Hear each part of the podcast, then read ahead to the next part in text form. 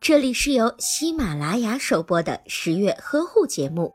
十月呵护帮助孕妈妈们摆脱孕期中的各种烦恼。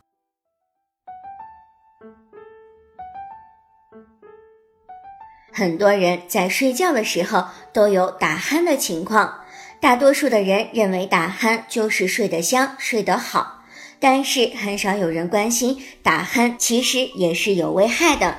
很多准妈妈在孕中晚期都有打鼾的现象，这是因为身体肥胖、咽部狭窄以及子宫增大，使得膈肌抬高所引起的。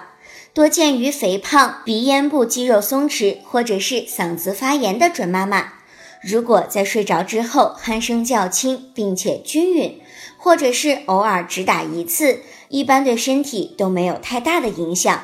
如果是入睡之后鼾声比较大，时间长，并且不均匀，或者是打着打着就停止了呼吸，醒来之后还在不断的喘气，这就很有可能是得病的信号。这种多次的长时间的呼吸暂停，可能会使准妈妈血氧含量降低，造成大脑缺氧，甚至会导致胎儿宫内缺氧，危及到母亲和胎儿的生命，后果非常的危险。准妈妈必须要重视。严重的打鼾不但会影响到睡眠，还能够使血压上升，尤其是有妊娠期高血压的准妈妈，病情就会更加的严重。打鼾久了，记忆力和智力也会降低，所以准妈妈要尽量的避免肥胖，防止鼻咽部脂肪过多堵塞到气道。最好在孕前就选择先瘦身再备孕，孕期要积极的控制体重。